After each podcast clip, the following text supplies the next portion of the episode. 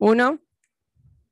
Hola, bienvenidos todos al nuevo episodio de Running Mind. Esta vez lo vamos a hacer este, con una actividad especial y distinta a todas las que hemos venido haciendo durante todo este año eh, con respecto al podcast, al podcast de, la doctora Runner. Aquí su servidora, la host, Erika Navas, dándole la bienvenida a todos están, los que están conectados con nosotros. Eh, en virtud de una solicitud que hice hace unos días a través de mi cuenta de Instagram, arroba doctora Runner, en la cual pues les comuniqué con anticipación que, bueno, en vista de mi cumpleaños el día de hoy y el aniversario, la semana de aniversario de la cuenta de Instagram, decidimos hacer un podcast abierto, decidimos hacer un podcast con propósito y para compartir historias, porque yo sé que todos ustedes los que están conectados el día de hoy Muchos conocen la trayectoria que tengo desde hace tres años formando esta comunidad, eh, creciendo como, como profesional en el área del coaching y con las transformaciones importantes que han ocurrido en mi vida a raíz de todo este redescubrimiento personal que se llama Doctora Runner. Los quiero, eh, les quiero dar la bienvenida. Eh, muchísimas gracias por conectarse, por estar conmigo no solo por estar conmigo hoy en el Zoom que estamos haciendo, en este podcast, este episodio de podcast especial que estamos haciendo hoy, sino porque han sido parte de toda esta trayectoria que he recorrido durante tres años, desde hace poco, desde hace mucho, y que poco a poco me han visto mi, mm, mi desarrollo y crecimiento en lo que este, me he formado y me he reestructurado. Y me hace mucha, mucha ilusión tenerlos aquí porque, bueno, Muchos de ustedes tienen historias conmigo que compartir quizás con la gente que nos está viendo y nos está escuchando a través del podcast y algunas anécdotas quizás de cuando pequeña, por lo menos en el caso de mi familia, que quizás tengan y que nunca imaginaron que yo iba a terminar en esto, obviamente. Eh, pero ni yo misma eh, eh, todavía puedo creer todo lo que ha ocurrido y todos los cambios que he dado. Bueno, para empezar, quiero mostrarles algo que tengo atrás y agradecer a las personas que hicieron posible esto. Yo pertenezco a un grupo este, de exalumnas del Colegio Inmaculada Concepción, donde yo estudié durante casi 16 años, y eh, decidieron hacer esta iniciativa de mandarme un arreglo de cumpleaños, el cual agradezco muchísimo porque fue el background perfecto para hoy en esta transmisión que vamos a hacer. Y es gracias a también una de las exalumnas que está dentro de esa comunidad, que se llama Karin Hill, tengo que, o sea, tengo que darle honor a Karim y a este espectacular arreglo de globos y a su cuenta en Instagram, Instagram arroba Kim underscore es. Eh, ella está aquí en el sur de la Florida y trabaja con este tipo de arreglos y bueno, si la quieren contactar, pues este, en la, bio de Instagram van a tener la información.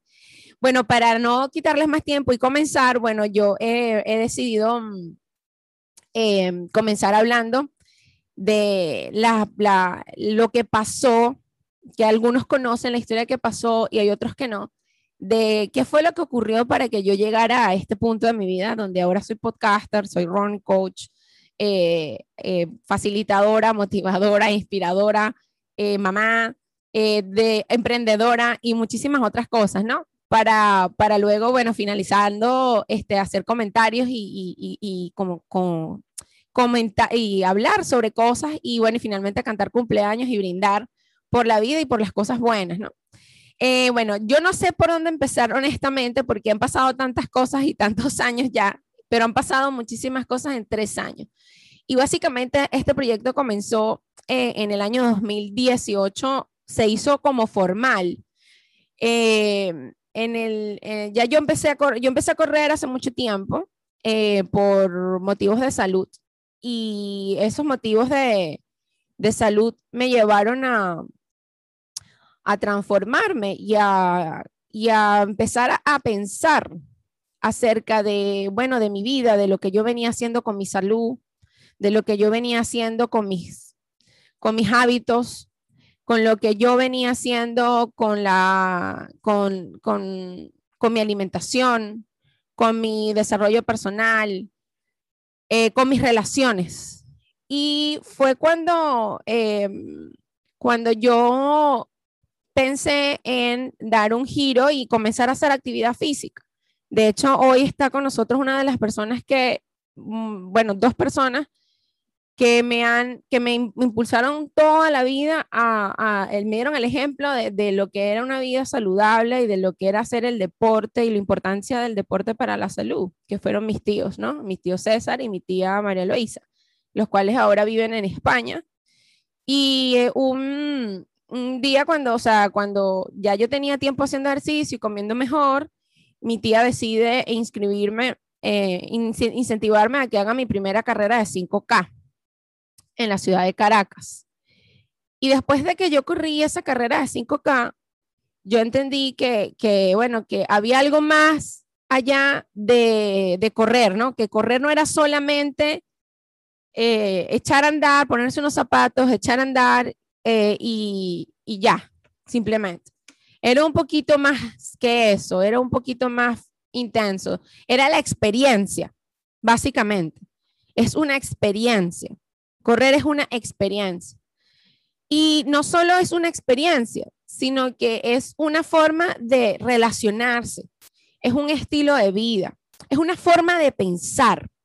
Más allá de lo que la gente imagina que es correr, correr se vuelve parte de tu vida, se vuelve parte de tu personalidad y de lo que tú eres como, como individuo. Y no fue hasta ese momento que yo lo empecé a entender. Y bueno, eso me, me, dio mucha curiosidad, comenzó a atraerme mucho más el hecho de que yo empecé a ser una persona más ágil, empecé a ser una persona que tenía más nivel, mejores, más y mejores niveles de energía. Era una persona que empezó a pensar en otras cosas que no, no las, no las, no las, no las tenía en cuenta, como era comer mejor para poder correr mejor, por ejemplo. ¿En qué otras actividades aparte de correr me podían ayudar a ser mejor corredora? Y poco a poco fui influenciando la vida de las personas que tenía alrededor. Las primeras influencias que yo di fue dentro de mi área de trabajo, donde las enfermeras que trabajaban conmigo y las doctoras, algunas doctoras me preguntaban qué, yo había hecho, que porque estaba tan flaca que cómo, cómo había hecho yo para estar tan flaca. esa es la primera, la primera cosa que la gente te dice. Doctora, ¿cómo hizo usted para estar tan flaca? Y yo le digo, bueno, no, no, no estoy tan flaca. Siempre uno con menospreciando y invalidando las cosas buenas que uno hace, ¿no? Pero el punto acá es que ellas empezaron a notar los cambios que yo misma no era capaz de, de darme cuenta de que estaba ocurriendo cambios en mi persona de punto de vista de conductual, de punto de vista espiritual y de punto de vista físico. Y yo les digo, bueno, yo empecé a darle las recetas que yo hacía de mis panquecas de almendra y mi tía se debe recordar de eso porque yo en ese tiempo vivía con mis tíos en Caracas y de mis panquecas de almendra y mi dieta y mi té verde y la ensalada con atún en la noche y el bootcamp en la mañana, el bootcamp en la noche y la corrida del sábado y la corrida del domingo y la carrera del sábado y la otra carrera y la otra carrera. Y poco a poco fui entendiendo que para hacer las cosas mejor había que estudiar y entender, eh, aprender. O sea, había que desaprender para aprender. Y es algo que he venido haciendo durante un tiempo, en forma un poco más eh, intensa de un tiempo para acá, desaprender para reaprender. Lamentablemente crecimos con unas creencias que bueno, no son culpa de nosotros, son cosas que, bueno, nos vienen de generación en generación, inclusive nuestros papás tampoco son culpables de esas creencias, de que, bueno, hay ciertas cosas que no se deben hacer, hay otras cosas que sí, eh, de punto de vista de costumbres de comer, de actividad física, de crianza de los hijos, de opiniones respecto a cosas de la vida. Y me ha tocado con el tiempo entender que esas cosas se pueden desaprender, o sea, se pueden modificar y tú puedes condicionar todas esas creencias que tú vienes arrastrando de años. Y no tiene nada que ver con la edad. Ojo, o sea, el desaprender cosas no tiene nada que ver con la edad. Tiene que ver con la simple y firme decisión de desaprender eso e incorporar y condicionar cosas nuevas en tu vida.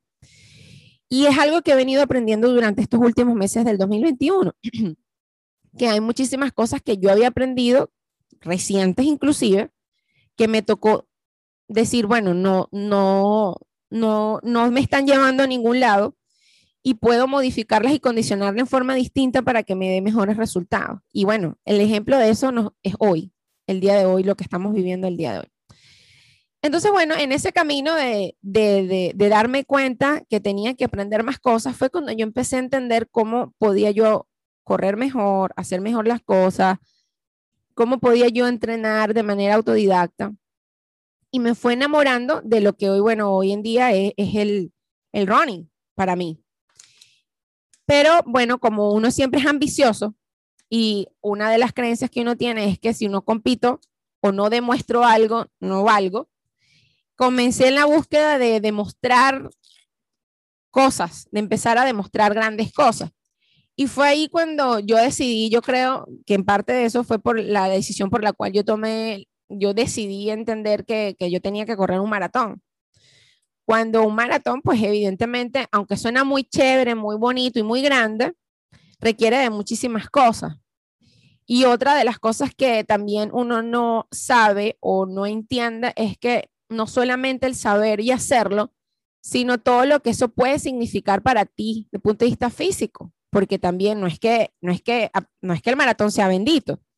El maratón tiene obviamente un desgaste físico interesante e importante que hay que tener en cuenta y que bueno, y si lo haces de mala manera te puedes hacer daño y hasta a veces daños permanentes en tu cuerpo. Pero con esas ganas siempre de demostrar y de vivir hacia afuera, de vivir del que dirán y de, hacia afuera, de demostrar a otros lo que, lo que tú realmente eres o vales para probablemente eh, sentirte em, quizás aceptado o quizás parte de un grupo, fue que eh, actualmente analicé y, concluí que fue una de las cosas que me llevó a mí a decidir a correr un maratón. Ojo, no, fue nada malo, fue algo bueno porque de eso surgieron muchísimas cosas después que les voy a comentar. Y bueno, evidentemente lo del maratón se tuvo que esperar mucho tiempo. Tuve que esperar mucho tiempo para poder correr un maratón y no solamente para poder estar preparada desde el punto de vista físico, sino que hubo muchas eh, eh, obstáculos en el camino. Uno de los obstáculos más grandes fue em, emigrar. Eh, no estaba en mis planes emigrar. nunca fue algo de lo cual yo pensé que pudiera contemplar en mi vida. Yo siempre me soñé envejeciendo en Venezuela y ejerciendo la medicina y la anestesiología. Nunca, nunca, nunca pensé que iba a irme de Venezuela. Pero bueno, las circunstancias de, me hicieron tomar la decisión de, salir de Venezuela y luego de quedarme en los Estados Unidos. Y bueno, eh, tú te sientes al principio como perdido. Yo no sé si a ustedes les pasó, pero te, te sientes como, ¿qué hago yo aquí? ¿Qué voy a hacer yo aquí? No te sientes tú. Y es cuando tú te das cuenta y empiezas a pensar, ¿quién soy? Yo cuando estaba en Venezuela, yo sabía, entre comillas, quién era. Yo era Erika Navas, era médico, anestesiólogo, mamá, esposa, hija. O sea, yo sabía, yo sentía, yo creía y sentía que sabía quién era. Fíjense, uno cree y uno cree, cree pensar que sabe quién es hasta que te encuentras con este tipo de cosas y dejas de hacer lo que, lo que tú crees que te, te identifica y te pierdes. Te pierdes, te pierdes totalmente. Y en esa, en esa diferencia de, de, que no saber quién eres realmente y a dónde vas a ir, pues eh, empecé a buscar formas de, de reencontrarme conmigo. Y bueno, fue cuando decidí hacer la certificación de life coaching en el 2018, luego de correr mi primer maratón.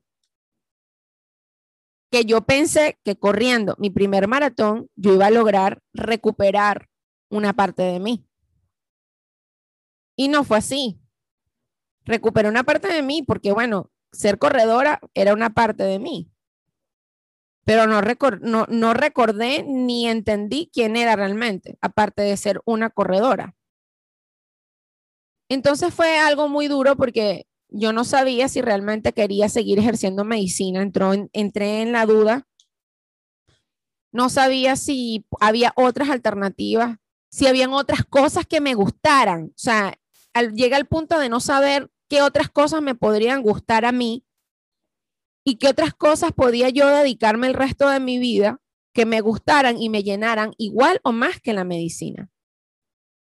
Fue muy duro en un principio, pero después me di cuenta que, bueno, que era algo que yo tenía que vivir para que hoy pudiéramos estar hablando aquí.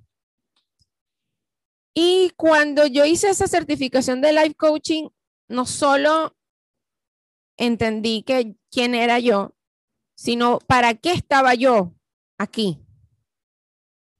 ¿Para qué me había tocado emigrar? ¿Para qué me había tocado estudiar tantos años y ya no poder ejercerlo? ¿Para qué podía usar todas esas herramientas y fortalezas que yo tenía y en función de qué y en el, al servicio de quiénes? Esa era la parte que, que me gustó más de poder experimentar este proceso, porque entendí que no era un tema de que yo no supiera qué hacer, sino que yo sabía dentro de mí que yo lo que sabía era ayudar. O sea, que yo, mi persona había nacido para, yo, Erika, había nacido para ayudar a otras personas. O sea, que ese era mi propósito de vida.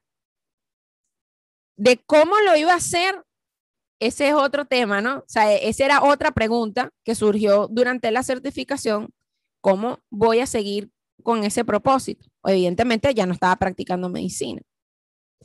Y la duda era, ¿voy a enfrentarme a todo el proceso que implica practicar medicina en los Estados Unidos para, o sea, para todo ese proceso que implica volver para estar nuevamente en los hospitales o estar nuevamente dando anestesia? Eh, me sentía cómoda con eso. ¿Era yo capaz de lograrlo o yo iba a estar feliz haciendo eso? Entonces fue complicado porque normalmente uno a veces hace cosas tratando de, de hacer a otros, de, de hacer felices a otros. Yo no sabía si yo realmente iba a ser feliz haciendo eso y conociendo y empecé a conocer el sistema de salud de los Estados Unidos y realmente no me gustó. No me gustó lo que vi como paciente. Y no sentí, no me sentí identificada como capaz de yo estar del otro lado haciendo lo mismo que me estaban haciendo a mí. No me gustó. Y dije, cuando tú ves algo que no te gusta, es porque es algo que tú no eres capaz de replicar. Y entonces fue como darme cuenta y decir, yo, esto es lo que no quiero. Entonces ahora me toca buscar qué es lo que realmente quiero. Y bueno, poco a poco fui viendo y fui, eso fue un proceso de meses. No fue así como que, ay, bueno, me desperté un día de la cama y dije, bueno, voy a ser doctora runner y me voy a dedicar a asesorar personas y ayudar personas a través de coaching. No, no, eso no pasó así. Eso fue mucho tiempo, duró mucho tiempo. Y aún así, ya yo estando en el camino y, y dando pasos hacia eso, yo tenía dudas. Tenía muchas dudas de si iba a ser capaz de lograrla, de hacer eso, de si yo tenía las fortalezas o las capacidades de que me permitieran a mí hacer una buena labor. Y poco a poco me fui dando cuenta que es un, es un camino, por eso es que el episodio de hoy se va a llamar el viaje heroico, porque es un viaje, es un camino hacia algo y es un camino que no se acaba. Porque el hecho de que yo esté hoy hablando con ustedes aquí no quiere decir que esto se ha acabado. Es una etapa. Es una etapa del camino. Es como el camino de Santiago. El camino de Santiago está dividido, dividido en etapas. Y esto es una etapa de ese camino. ¿Cuándo se va a terminar? ¿A dónde voy a llegar? Bueno, yo tengo un tope, pero normalmente el tope no te, o sea, no es bueno tener un tope, siempre uno quiere un poquito más. Pero el punto es que eh, fueron pasando los meses en el 2018 y en noviembre, cuando doy mi primera conferencia motivacional en público, que, que cuento mi historia, es cuando yo realmente me doy cuenta de todo lo que les estoy diciendo. Que todo lo que yo había tenido que vivir me estaba preparando para lo que venía luego. Y que obviamente lo que tenía que vivir después también. Que no me imaginaba todo lo que me iba a tocar vivir luego. Pero sin embargo ya era como una, una, un despertar donde yo me di cuenta de que había muchísimas cosas que yo había tenido que experimentar para poder yo aplicarlo en la vida de otras personas, para yo poder ayudar a otras personas.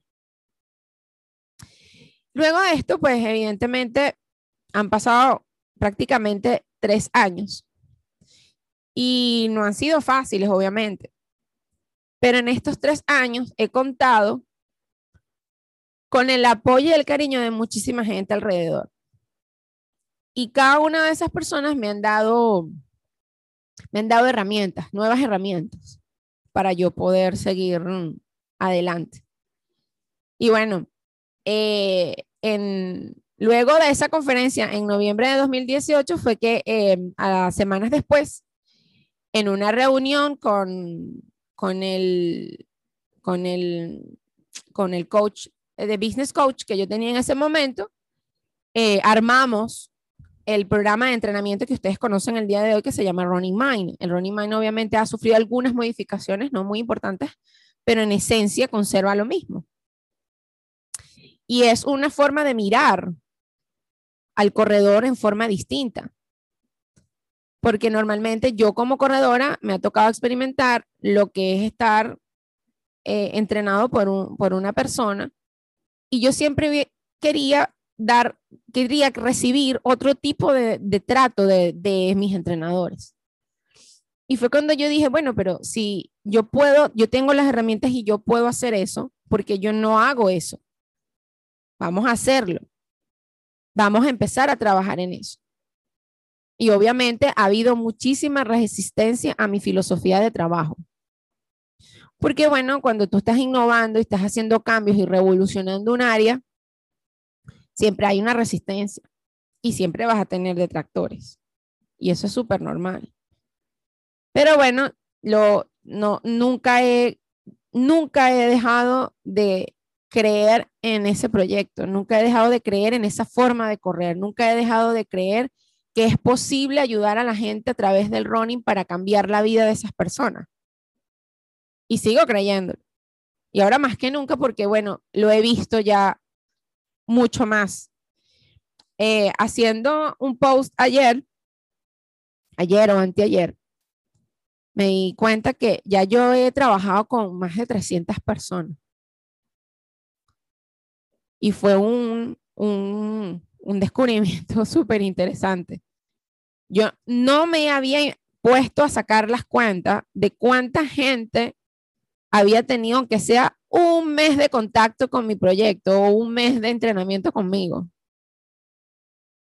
Gratis, pago, cortesía, como lo llamen. Porque obviamente los comienzos son así. Cuando yo comencé, yo le ofrecí entrenamiento a todo el mundo. Le ofrecí entrenamiento a todo el mundo, no importa. Vengan, vengan, vengan, vengan, vengan, vengan.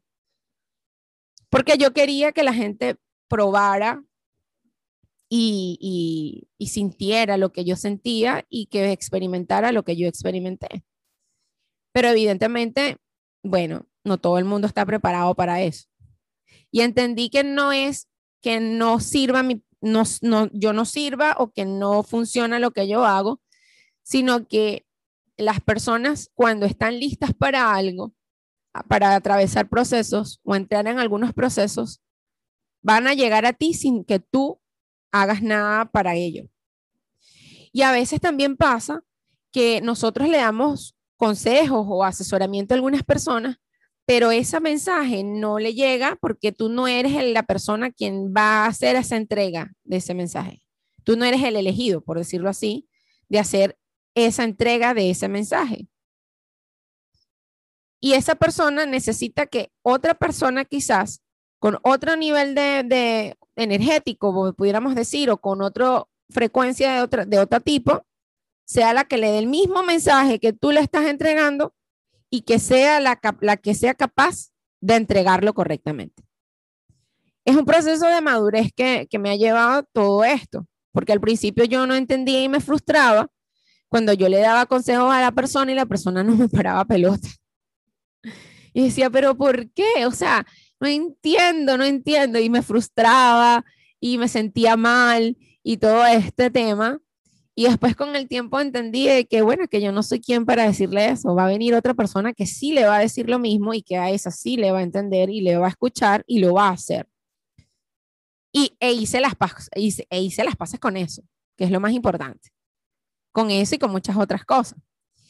Pero bueno, finalmente hicimos ese proyecto eh, nace en 2018 lo que llamamos Running Mind, en finales de noviembre, comenzando diciembre. Se le dio cuerpo y forma al proyecto como tal, porque bueno, doctora Runner, como ustedes saben, es una marca personal. Sin embargo, Running Mind es como el producto principal y la madre de todo esto. Y este, tuve mi primera clienta tuve mi primera clienta, a la cual todavía, que, todavía nos hablamos y nos escribimos muchísimo, y ella ya no entrena conmigo. Este, y esto eh, fue súper interesante porque ella mm, me encontró por Instagram. Me encontró por Instagram. Yo en abril de 2018 comencé con la cuenta. ustedes pueden ver si ustedes se meten en la cuenta a lo profundo, a lo muy profundo, quizás a los posts del año 2016, 2015, esa era mi cuenta privada, cuando era privada, mi vida, mi vida, mis orígenes, mi familia, mi hija, ahí está mi esposo, ahí están mis tíos, mis primos, todos. Obviamente ya actualmente no está mucho de ese contenido porque obviamente la cuenta pues cambió de, de privada a pública. Y adicional a eso, cambio de privada a pública, este, eh, bueno, ya es otro tipo de contenido, ¿no? Obviamente. Pero yo quise conservar la misma cuenta con otro, con otro nombre y otro avatar, porque el que entrara se diera cuenta de dónde viene todo esto, del proyecto, o sea, los cambios, la evolución como persona que yo he tenido durante todos estos años que estoy en Instagram. Y bueno, eh, Sonia me encontró por, por Instagram en una publicación que tuve, gracias a una amiga muy querida, que es una influenciadora muy famosa, que decidió tomar mis servicios. Y ella pues hizo la, tuvo la amabilidad de, sin yo pedírselo, de hacer historias en su, en su cuenta. Y Sonia me contacta. Yo no lo podía creer. yo no lo podía creer. Yo decía, de verdad, está, y, y, Sonia es una persona espectacular, o sea, ustedes la conocieran y es espectacular. O sea, es una persona súper elegante, es una dama, o sea, yo decía, no lo puedo creer. Decía yo, esta señora me está llamando a mí para que la entrenen. Y nos citamos, me acuerdo yo, una tarde de noviembre, octubre, sí, de noviembre, finales de noviembre, nos citamos en, en, su casa nos citamos en el lobby de su casa y nos conocimos. Y yo estaba súper nerviosa. Yo llevé un, una balanza eh, que hace unas misiones de, de composición corporal, eso, y la había comprado recién, hacía unos días en Amazon, me había llegado. Y yo no tenía ni idea de cómo usar esa balanza. No tenía ni idea. Pero obviamente yo tenía que mostrar una profesional, tenía que mostrarme profesional. Y me tenía que mostrar que yo sabía lo que estaba haciendo. Y me llevé la balanza. Porque bueno, yo tenía que tomar el peso y la composición corporal de la señora, porque esos son datos que a mí a veces me interesan para ciertas cosas en particular. Ya actualmente no lo hago mucho, solo cuando el, el alumno obviamente me lo pide, que quiere trabajar en la parte nutricional y todo eso, pero pero si está a distancia, pues tomo otro tipo de alternativas y, y, ya no me enfrasco en la balanza. Sin embargo, yo me llevo mi balanza, me llevo mi balanza, mi agenda, mi carterita, me visto bien, me perfumo, medio me maquillo y me voy. Y bueno, eh, adivinen qué pasó en la reunión cuando me puse a conversar con ella. La pregunta, obviamente, de rigor que tiene que hacer cualquier persona que va a contratar unos servicios. ¿Cuánto me va a cobrar? yo no sabía. Yo no tenía tarifas. Yo no tenía tarifa de nada. De nada. Yo no tenía tarifa de nada.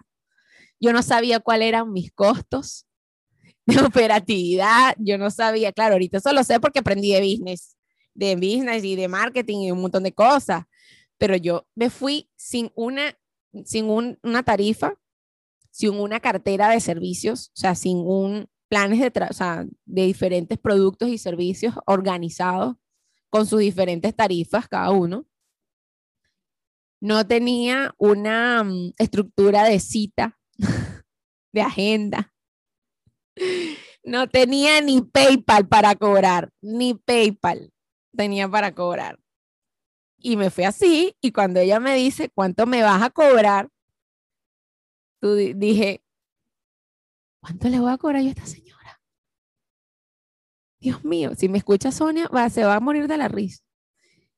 Y dice, ¿cuánto le voy a cobrar a esta señora? Y algo que no nos enseñan en casa ni nos enseñan en, en la escuela es a cómo tú puedes darle valor a tu trabajo, a cómo tú valoras lo que tú haces o cómo tú te puedes más o menos objetivamente ver qué es lo que tú ofreces y de acuerdo a lo que tú ofreces, cuáles son las tarifas que tú pudieras eventualmente cobrar por lo que tú haces. Y eso, fue un, eso es un, problema que yo he tenido durante muchísimo tiempo, de cobrar el dinero, de, de cobrar lo que yo hago, de ponerle tarifa a mi servicio. Pero estoy más, al mismo tiempo estoy trabajando en ello para optimizar eso y para hacerlo mucho mejor. En fin, yo le solté la cifra. Yo dije, en nombre de Dios, no me podía ni persinar porque la tenía sentada al lado. dije, no, bueno, me persino, me imaginaría 20. Dije, así cerré los ojos, Dios mío. Y le lancé el precio. Y me dijo que sí. Yo respiré. Ay, me subí me bajó. Ahí me subió y me bajó. Yo dije, Dios mío, me dijo que sí. No lo puedo creer. Ya va. Me imagino que ella notó, ella notó mi cara, obviamente, porque yo, o sea, yo soy súper expresiva. Probablemente me puse roja como un tomate, se me aguarían los ojos de la emoción, así como me pasaron en otras oportunidades, otras cosas que ya les voy a contar. Voy a ser breve para no tener, para no hacer un episodio muy largo tampoco, obviamente. Este, y bueno, así fue como tuve mi primer cliente. Y después de que llegó Sonia, llegaron otras y otras y otras clientas. Y después llegó un cliente hombre. Y dije, wow, un hombre contrató a mí.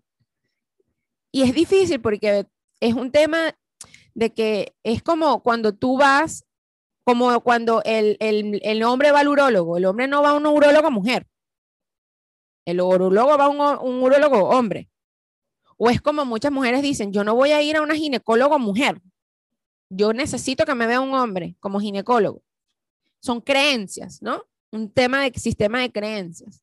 Y eh, pasa mucho en running que una coach de running mujer para un hombre va a buscar, normalmente busca hombres. Y ahora con la modernidad quizás o con la parte de, equidad, vemos con mucha más frecuencia cómo las mujeres estamos tomando espacios o estamos ocupando nuevos espacios y el running es uno de ellos.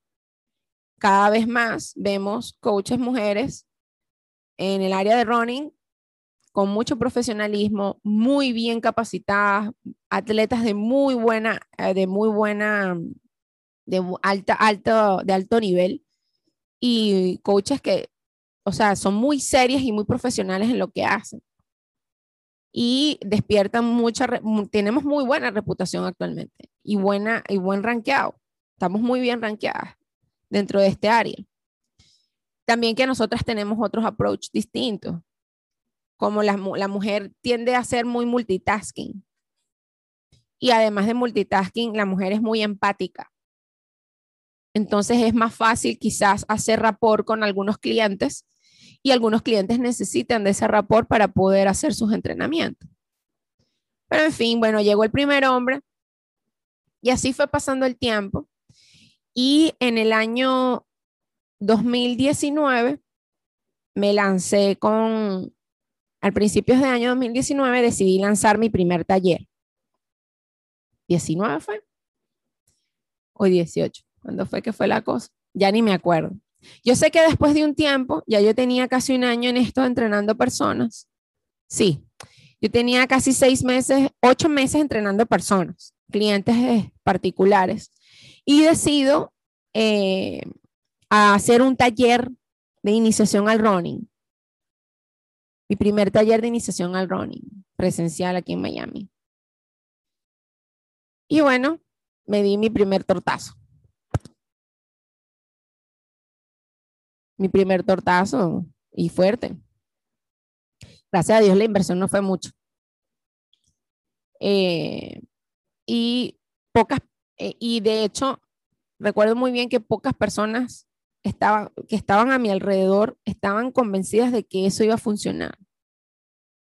De que hacer talleres de running o entrenar personas en running, solamente en running, me iba a funcionar. De hecho, se me planteó muchas oportunidades hacer cambios de punto de vista físico, como eh, cambio de color de cabello, eh, perder kilos, tomar una, tomar una forma física extrema con dietas y, y productos. Este, saben, músculo, abdomen plano con abdominales y ese tipo de cosas. Y no era mi esencia. Nunca ha sido mi esencia. Yo nunca he sido delgada. Jamás en mi vida he sido flaca, flaca y nunca he tenido el abdomen marcado. Porque yo iba a venderme de esa manera si no era parte de mí. Era lo que yo decía. Luego de eso fui catalogada como delicadamente una mujer con poca energía femenina. Y eso fue otro golpe muy duro a la autoestima cuando, porque bueno, no ando con las uñas pintadas los 365 días del año, ni maquillada, ni entaconada, quizás, no sé qué, a qué se referían con tener poca energía femenina, en realidad, ¿no? Y entendí que habemos un grupo de mujeres que necesitamos ser incluidas.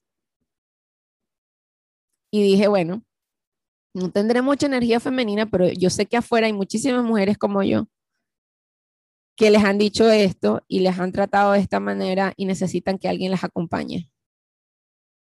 Y ahí fue cuando me separé de, ese grupo de personas, empecé a trabajar por mi cuenta y no les voy a negar, si hice cambios en mi punto de vista físico, me, me empecé a arreglar más el cabello y a tomar en cuenta algunas cosas, pero no fue algo que cambiara mi esencia que cambiara la verdadera persona que yo tengo por dentro.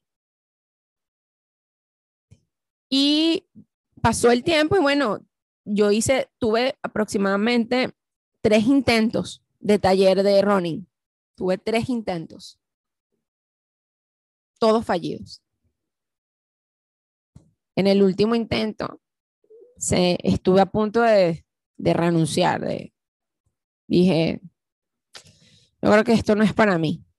Yo creo que voy a tener que, no sé, dedicarme a otra cosa, seguir en lo que estaba haciendo, buscar otro trabajo y meterme a trabajar otra vez, o no sé, medical assistant, alguna cosa de eso. Y de hecho me encerré dos días en mi cuarto. No quería salir. Llorando, obviamente. pensando en que, ajá, si no soy doctora Ronner, otra vez, ¿quién soy si no soy doctora Ronner? ¿Quién soy yo si no soy doctora Ronner? Si yo dejo de ser doctora Ronner, ¿quién soy yo? Y bueno, eh, en esa oportunidad estaba mi mamá aquí, en Estados Unidos, y me dijo algo muy sabio. Mi mamá ha sido siempre una persona muy sabia en muchos momentos. Me dijo, si no te levantas tú, nadie te va a levantar de ahí. Si tú de verdad quieres hacer lo que tú quieres hacer, tú, no tienes por, o sea, no hay descanso para eso. Y fue cuando salió una frase célebre que nunca olvidaré que dice, el hambre de éxito no tiene descanso. Y me quedó tatuada en la frente por muchísimos años. Y dije, tiene razón, no hay descanso. Comencé. Y ahí fue cuando comencé, ahí fue cuando salió mi primer episodio de podcast. Luego de ese tiempo, dije, bueno, no tengo asesorías, no tengo talleres, no estoy haciendo talleres, no estoy dando asesorías, pero bueno, Dios me está, le di la vuelta y dije, bueno, Dios me está dando la oportunidad de formarme mejor y de prepararme mejor para el futuro, para lo que viene para doctora Ronald. Lo tomé así de verdad estuvo muy bien. Empecé a capacitarme más, empecé a hacer certificaciones, empecé a, mm, elaborar muchísimo contenido, a escribir muchísimo. Eh, escribir artículos en todos lados que me invitaran, a dar entrevistas, a, escribir manuscritos, a hacer mi primer manual de iniciación al running, que todavía lo tengo, que quedó allí, pero bueno, eso vamos a trabajarlo. Y fue un día que estaba, yo creo que Luisana se debe acordar de eso, porque ese día estábamos conversando justamente de todos estos procesos y agarré mi celular y me puse a grabar mi primer episodio. Y así fue como nació el podcast Ronnie Mind. Pasó un tiempo y bueno, todo empezó a fluir un poco. Llegamos a 2019. Este, y bueno, 2019 no fue fácil tampoco. 2019 tuvo sus retos. Este, pero bueno, luego en noviembre tuve un, una muy mala carrera una muy, muy mala carrera, la cual me llevó a otro breakdown muy, muy fuerte y hace a volver a probarme como persona de si era capaz de continuar a pesar de lo que me había pasado en ese momento. A probar mis valores, a probarme como ser humano, mis capacidades, mi resiliencia, mis miedos me puse a prueba mis miedos. Y luego de eso, pues, resurgí como el ave fénix y hasta el día de hoy, pues, he trabajado muy, muy fuerte sin descansar luego de eso. Porque entendí que a pesar de que ese día no fue tan bueno, ese día me enseñó qué es lo que no quiero más para mí y lo que yo le puedo enseñar a otros para que no le pase. Fue una experiencia que me ayudó a mí a entender eso, a cómo manejar ciertas cosas que me pueden llevar a, a, ese tipo de desenlace y cómo puedes evitar tú lograr llegar a ese tipo de desenlace, a tener carreras tan horribles como esa y que pueden poner en peligro inclusive tu vida. Y luego de eso, pues me encontré con unas dos, podría decir con dos o tres comunidades maravillosas. Surgieron tres comunidades paralelas a Doctora Ronald. Una de ellas en la que todavía estoy, que son las que me regalaron esto, eh, las bauticé como mujeres con historias. se, llama, se llama así el, la comunidad porque son historias, son historias de nuestras vidas, mucho tiempo, mucho recorrido, mucho aprendizaje. Son mis amigas del colegio que nos reencontramos y que no fuimos amigas en el colegio, muchas de nosotras, y que nos volvimos amigas a pesar de la distancia y que la tecnología nos brindó la posibilidad de reencontrarnos y de volvernos amigas, confidentes y cómplices. Luego surgió otra comunidad, que es la comunidad en la que estuve un tiempo, pero que salió, salí, salí de allí todavía, todavía sigo con ellos, que son parte de la comunidad de defensa propia que actualmente todavía también son otro grupo de apoyo gigantesco que tengo en los momentos difíciles que he tenido y con los que hemos compartido un desarrollo y un crecimiento personal súper importante e interesante, de filosófico también, eh, de creencias, de pensamientos, hasta de religión, pudiéramos decir, de toda vaina, de toda vaina. Y bueno, evidentemente el, 2010, el 2020, el final de 2019, el 2020, me ayudó a luego a consolidar mi propia comunidad, que es la que muchos de ustedes están, que es la comunidad de la doctora Runner. A consolidar un grupo de personas que fueron creciendo, una familia, que es la cuenta de Instagram, que yo los considero como una casita, donde todos caben allí, donde todos crecemos y aprendemos. Y como una casita es como una familia, un hogar, donde yo allá ahí los recibo con mucho cariño y les doy todo el amor y lo que y, y todo lo que puedo ofrecerles que esté dentro de mis capacidades para que ustedes puedan mejorar sus vidas y crecer. Y muchos de ustedes están aquí hoy y estuvieron la semana, el año pasado también compartiendo este espacio conmigo. Y les agradezco muchísimo, muchísimo, muchísimo que durante todo este tiempo me hayan acompañado en mis, en todos mis momentos, en los buenos, en los malos, en los mejores y en todo. Y bueno, finalmente el 2020, un año de retos, un año de retos interesantes, porque bueno, fue el año de ¿y ahora qué hago? Yo lo bauticé así como el año de ¿y ahora qué hago? Afortunadamente yo eh, me he manejado muy bien en la, en la onda digital, ¿no? Y dije, bueno, vamos a intentar expandir, como ahora la gente estaba, ahora la gente se volvió más abierta a recibir asesorías virtuales, pues yo dije, este es mi momento y empecé, ¿no? Y me encontré con eh, una, eh, bueno, yo no sabría cómo decir ese encuentro que yo tuve, pero fue, fue también por un acto de valentía, pudiéramos decir, ¿no? En enero de 2020 yo concursé en un, un giveaway que hicieron en Instagram en un taller, para un taller, para ganarme un taller, la entrada a un taller. Y ahí fue cuando empezó esta, esta nueva era, ¿no? Que ustedes están conociendo muchos ahora, donde aprendí, desaprendí a hablar para aprender a hablar nuevamente y a comunicarme mejor. Y fue cuando hice el taller de Laica Ventas con Veros de Ruiz del Viso. Y eso transformó no solo mi Instagram,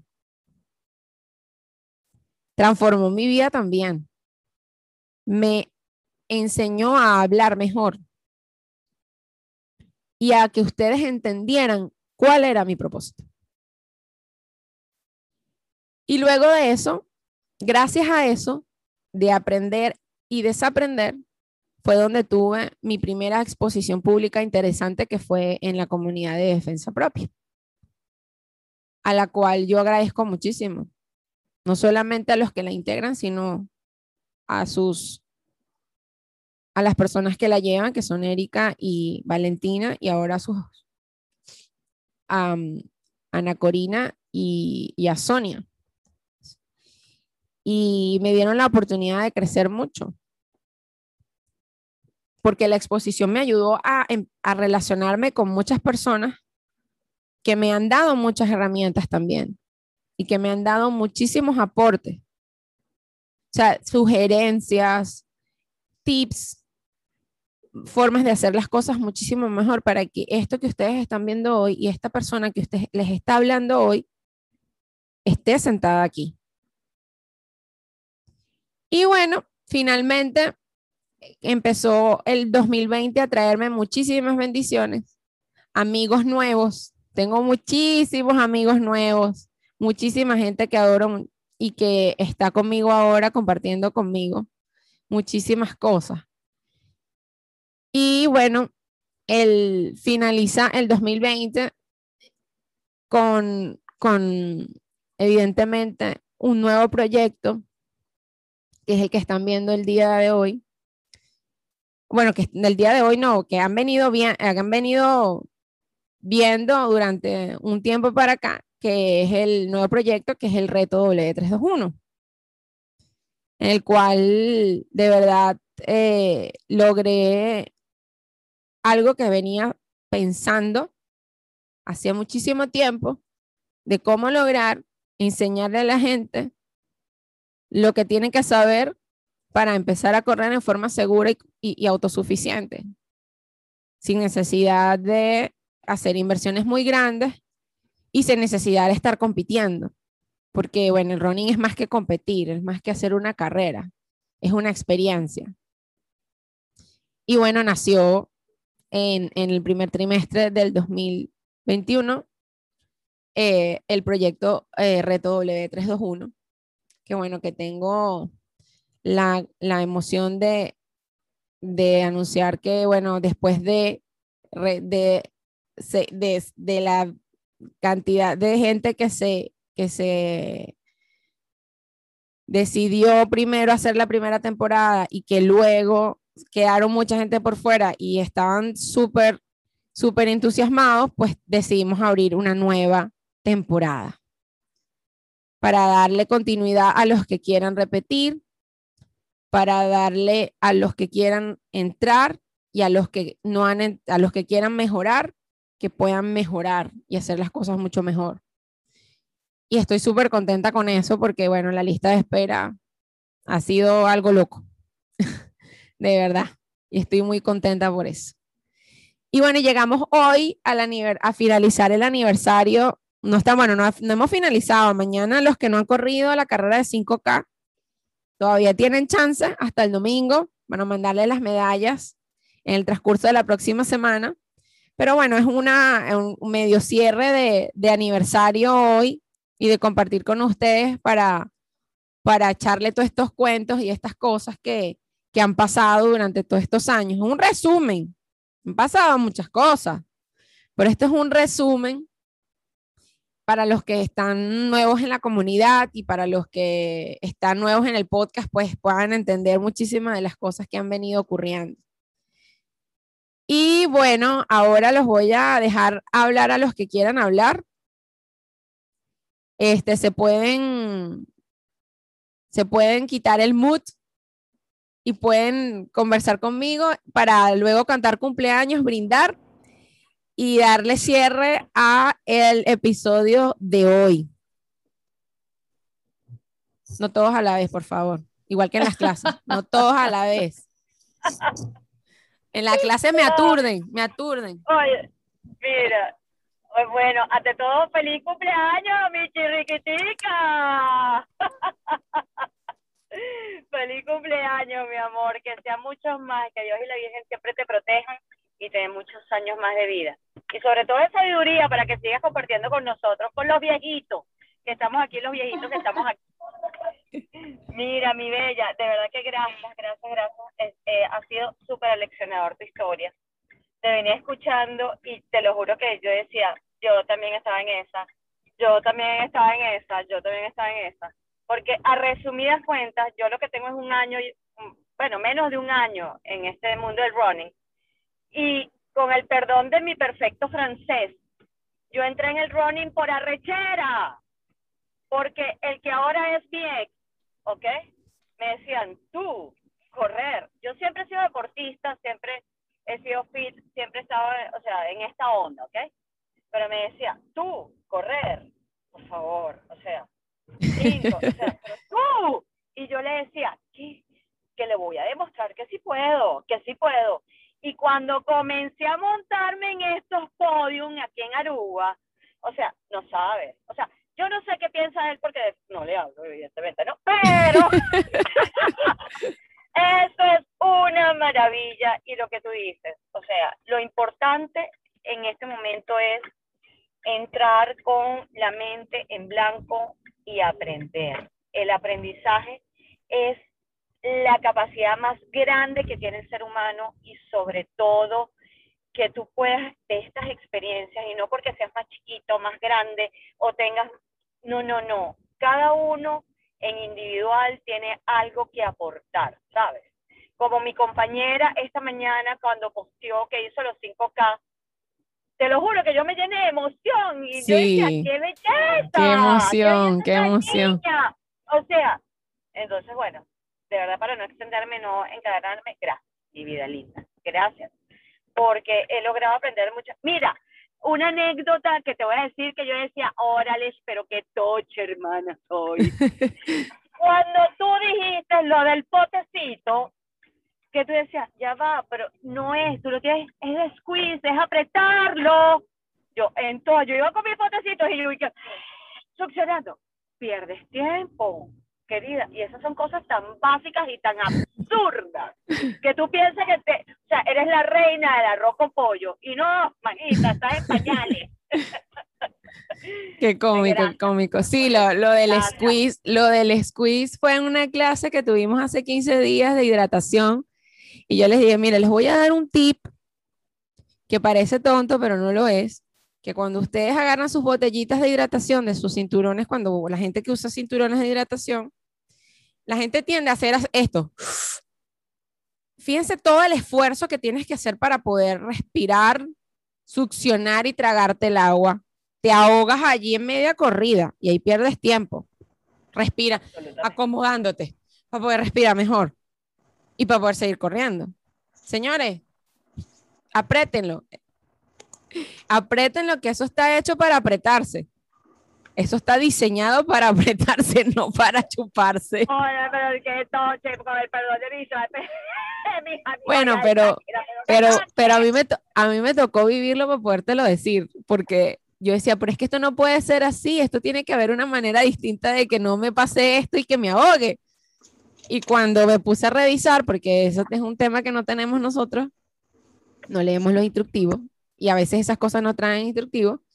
Y dije, compré uno y me trajo un papelito. Y dije, bueno, me revisé el papelito. Y cuando dice, press, press.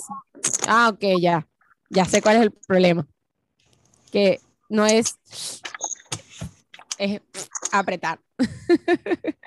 Pero sí, sí, sí. Buenísimo. No sé si alguien más Gracias. quiera compartir algo con nosotros hoy antes de que cerremos porque ya estamos sobre tiempo y después se nos va a hacer este episodio súper largo y la gente no lo va a querer ver. Bueno, yo te creo que en representación de toda esa comunidad que tuviste de mujeres con historias, eh, ha sido, yo no, la verdad es que de las mujeres con historia creo que ninguna somos runner, yo por ahí, este, me gusta ir al gimnasio, corro, pero de repente me salen unas cosas de la edad. Y entonces ahí vamos poco a poco. Eh, pero de verdad que estamos súper orgullosas de ti, siempre te decimos que vamos, que sí, que sí puedes, así como tú siempre nos apoyas a nosotras. O sea, Erika es la mujer más ocupada del mundo, pero tú le escribes a la, a la hora que sea y esa mujer tiene una palabra para decirte, para levantarte, para ayudarte.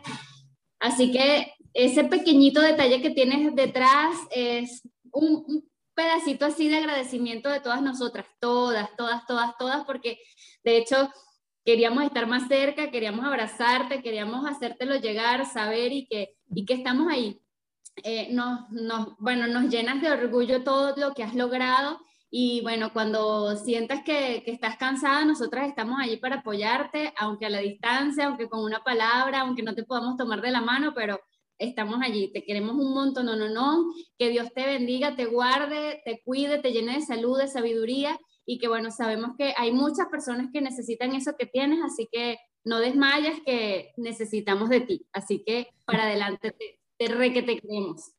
Gracias. Me hace llorar, no me vayan a hacer llorar hoy, por favor. Pero yo no me voy a quedar atrás. Eh, yo conozco a Erika por el grupo de En Defensa Propia, donde está todo el mundo tratando de reinventarse y de encontrarse y de entenderse y de todo lo que significa entrar en este mundo interno, que es una cosa loca. Y mm, yo siempre le digo a Erika que ella tiene que darnos un taller de administración del tiempo porque es insólito todo lo que puede hacer, o sea, su, su día tiene 72 horas. y hace miles de cosas y atiende a la perrita y sale y trota. o sea, hoy fui, troté, corrí, volví a trotar, fui a buscar, fui a donar sangre, comí, me tomé un café, pero ¿cuántas horas tiene tu día, mi querida? Pero además tiene un corazón inmenso. Ella organizó un regalo para mí para que yo empiece a ejercitarme, cosa que le voy a agradecer siempre toda la vida porque además lo hizo, por supuesto, lo hizo en tiempo récord porque ella debe tener, tiene por ahí un tip. Así que el próximo podcast de la Running Mind es Running on Time, porque no sé cómo hace. Em, y me parece que ella es un ejemplo, eres un ejemplo, bueno, que ella así como, yo estoy hablando como el Morillo, como en tercera persona. No, eres una persona ejemplar, pero que va, cosa que aprende, cosa que aplica porque, y eso significa que la lección está entrando en su cabeza y además la comparte, que es lo más bonito de todo. Lo más bonito de aprender es compartir el aprendizaje y eso, amiga, es lo que va a hacer que usted siempre tenga éxito. Esa eh, capacidad para compartir tus aprendizajes, compartir tus logros. Mira, me hiciste llorar cuando partiste la condenada tabla con lo de Tony Robbins. Yo lloré. Eso es inspiración. Y dentro de tu, tu lista de fortalezas, que es enorme, tiene que estar esa, inspirar. Nos seguimos viendo. Te quiero. Gracias, gracias. Ay, me van a hacer llorar hoy. Te, Ustedes están ahí con complot, ustedes no sé cómo hicieron, me hicieron un complot ahí todo extraño. Así que bueno. Por ahí está Pedro. A mí me, a mí me encanta cuando Pedro se conecta, porque Pedro es, miren, Pedro me sigue desde Puerto Rico.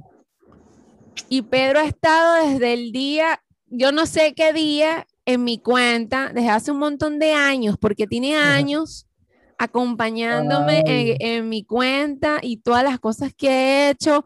Los QA se conecta cuando puede, está en el canal de Telegram, se mete en el Zoom Party, se mete en las reuniones virtuales. Bendito, discúlpame que, que, que es que, es una, cosa. es que una clase de cardio.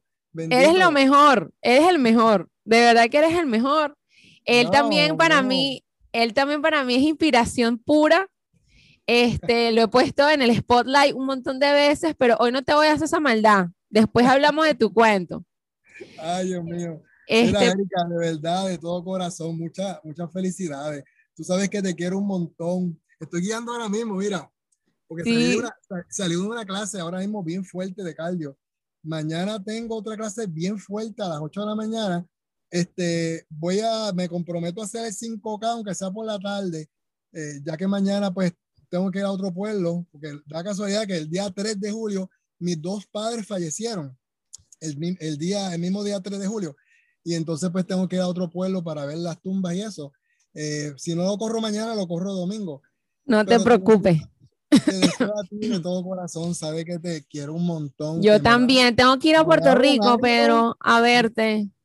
Me da Tenemos que tan y tan grande porque mira, yo, tú sabes muy bien y quiero que también pues todos los, todos los que están aquí compartiendo contigo, eh, pues saben que yo soy trasplantado y tomo como veintipico pastillas. Y entonces pues esas pastillas me dan sueño, me dan 20 mil cosas y a veces me pongo bastante vaguito para, para correr y, bueno, pero tú me has dado un ánimo porque yo te veo con ese ánimo y yo digo, ay Dios mío, aunque yo esté viejito, pero vamos para adelante yo te sigo, siempre te he seguido por mucho tiempo y, y me da mucho ánimo. De, inclusive en estos, en estos días estaba un poco down porque la mismo, por, los mismos medicamentos, hombre. Y de verdad que yo lo que hago es que te veo y yo digo, ay Señor, dame, dame coge el ánimo. Y, y, de verdad que me das un ánimo. Yo te, te felicito. Sigue con tu, con tu enorme programa, con, tu, con tus ansias de trabajar, con las ganas que tienes. Sabes que te quiero un montón. Yo también. Muchas felicidades. Ay, perdón, perdón, ¿puedo interrumpir un momentico rapidito? Para decirle a Pedro algo. Mi madre siempre ha dicho, vieja la Plaza Bolívar y todavía se le paran las palomas. Así que viejo nada, porque para vieja pues, ni hablemos de edad, querido, porque yo cumplo el 14. Mira, mamita, yo tengo 57 ya, ¿sabes? Ah, bueno, hay un poquito más que yo, pero mira, una niñita así más que yo. Pero Así que ya sabe, vieja la Plaza Bolívar y todavía se le paran las palomas. Así que ya está. Mira, Pedro, la Plaza Bolívar es una plaza muy emblemática en Venezuela. Oh, sí, sí. Y entonces tiene esa característica de que tiene muchas aves y pájaros y, y, palomas y todo que están revoloteando por ahí todo el tiempo. Entonces ese es un dicho muy, muy criollo de nosotros que, que este Helen nos acaba de recordar. Pero sí, tengo que ir a Puerto Rico, tengo que ir a Puerto Rico, me encantaría.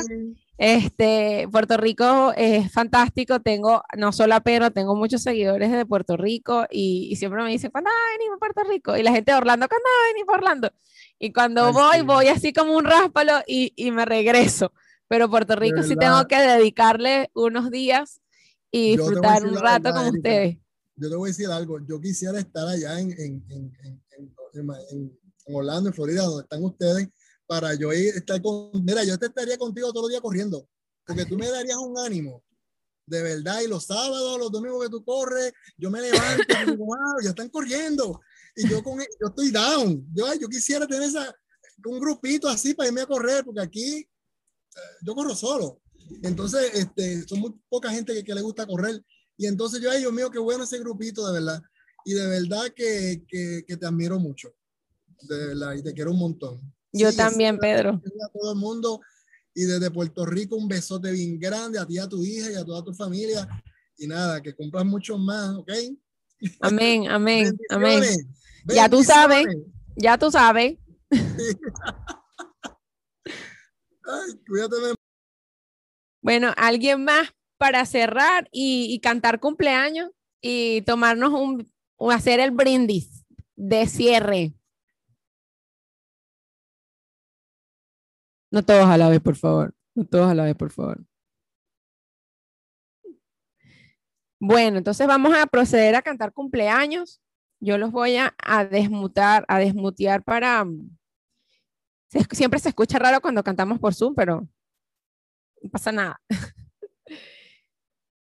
ah, pero primero que nada, antes de cantar, esto no lo voy a, no, esto no lo voy a grabar, esto vamos a cerrar el podcast para, para, mm, para eh, darle la bienvenida, bueno, para darle el cierre al podcast y bueno, la gente del, de que nos está viendo y nos está escuchando, les recuerdo que bueno, estos episodios salen todos los viernes a las seis y media de la tarde, hora Miami, y que nos pueden eh, seguir, eh, me pueden seguir en mi cuenta de Instagram, arroba doctora y me pueden contactar a través de www.doctorarunner.com. Y bueno, y si quieren que estos contenidos sigan y lleguen a más personas, tienen que suscribirse, comentar, darle like y compartir estos episodios para que más personas puedan disfrutar de todo lo que tenemos allí en el podcast. Eh, ustedes saben muy bien que el contenido del podcast es un contenido exclusivo, diferente a todas las demás plataformas y que lo hacemos con mucho cariño para ustedes, para aportar siempre a su vida, no solamente a su desempeño deportivo, sino a su vida como seres humanos. Y como siempre les digo, bueno, esto es para la grabación, después cantamos cumpleaños, no es llegar más rápido, sino llegar más lejos, vivan su 3%. Saluden para despedir a la gente del podcast. Chao.